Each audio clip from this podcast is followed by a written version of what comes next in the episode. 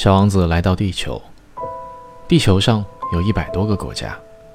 在地球上，新西兰和澳大利亚先看到太阳落下，接着是中国和西伯利亚，俄罗斯和印度，再就是非洲、欧洲和南美，最后是北美。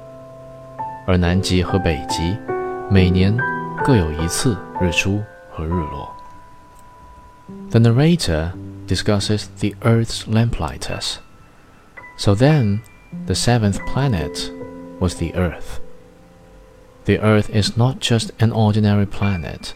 One can count. There are 111 kings, not forgetting, to be sure, the Negro kings among them. 7,000 geographers, 900,000 businessmen, 7,500,000 tipplers, 311 million conceited men. That is to say, about 2 billion grown ups.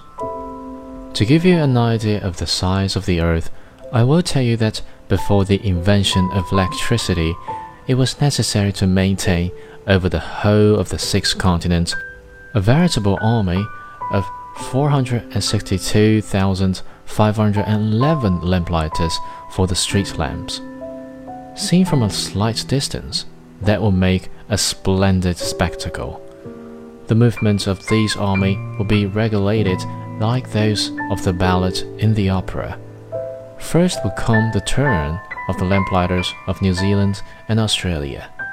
Having set their lamps alight, these will go off to sleep.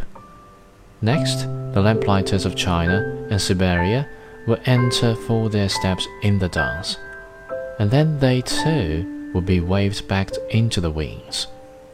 After that will come the turn of the lamplighters of Russia and the Indies, then those of Africa and Europe, then those of South America, then those of North America. And never would they make a mistake in the order of their entry upon the stage. It would be magnificent.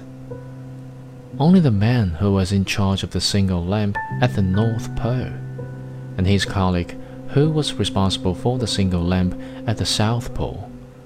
Only these two will live free from toil and care. They will be busy twice a year.